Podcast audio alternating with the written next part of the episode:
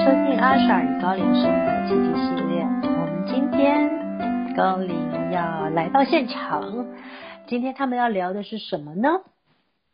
他们要聊的是我如何让我们的阿莎可以保持愉悦的心情跟快乐的与现在疫情共处呢？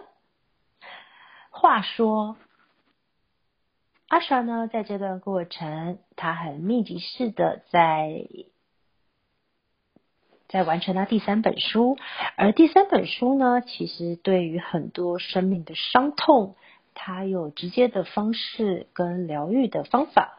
那所有整本其实都针对人最隐藏的一些伤痛或阴暗面，会做很直接的呃讨论，用讯息的方式。所以呢，阿莎相同了，因为在他的生命里，他既然身为一个疗愈师，他势必也要跟大家共同成长，也去经历人世间的所有故事的伤痛。所以这段时间呢，我们如何让他可以同时经历伤痛、穿越伤痛、释放伤痛，让我们同时让他保持非常愉悦的在家庭生活里。并且在疫情当中，去时时刻有力量觉察自己的起心动念。我们做了一个事情，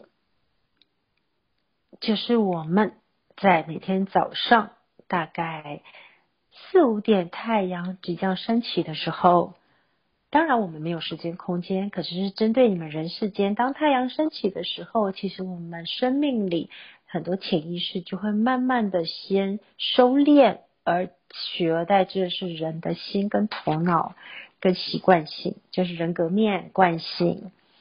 所以我们在他睡醒在四点的时候，太阳要开始升起前，我们帮他注入了快乐素。什么是快乐素？超简单的，你们随手都有。我们只是把树上的能量。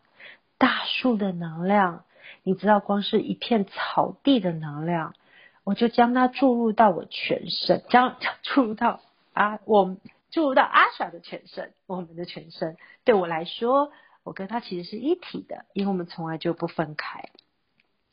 我将一棵树，简单的树，我可能把它冥想到呃，七兰山庄的神木。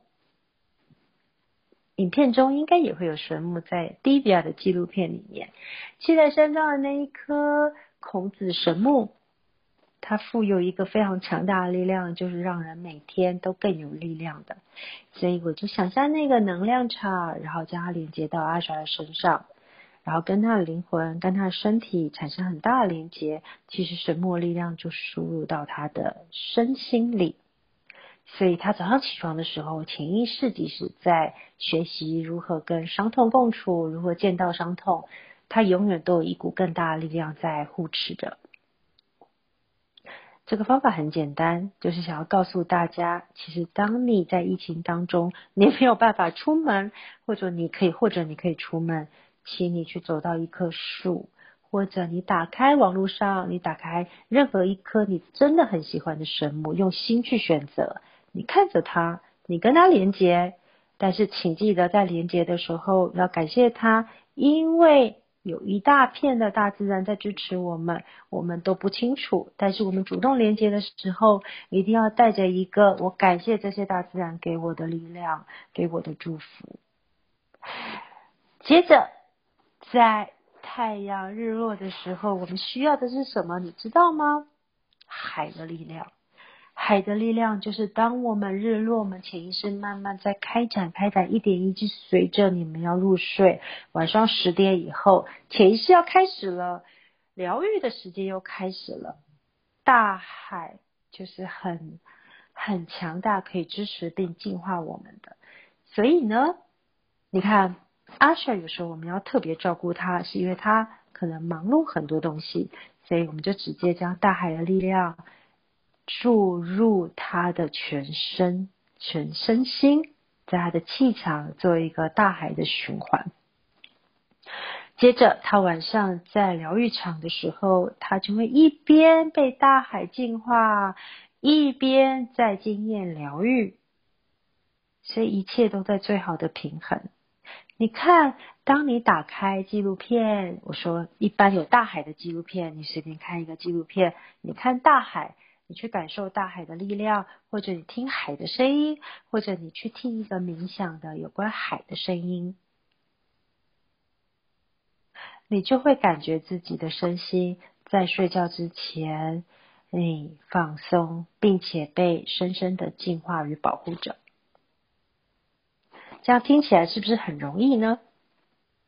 所以，当你安静下来五分钟进行冥想，请连接大自然，请连接大海，并且感谢太阳，感谢月亮，因为太阳升起跟太阳日落、月亮升起的时候，都是我们可以支持自己最重要的几个时刻。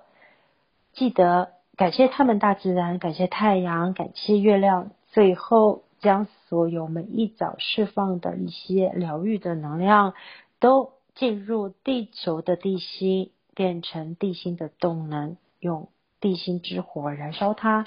我们又是全新的一个人。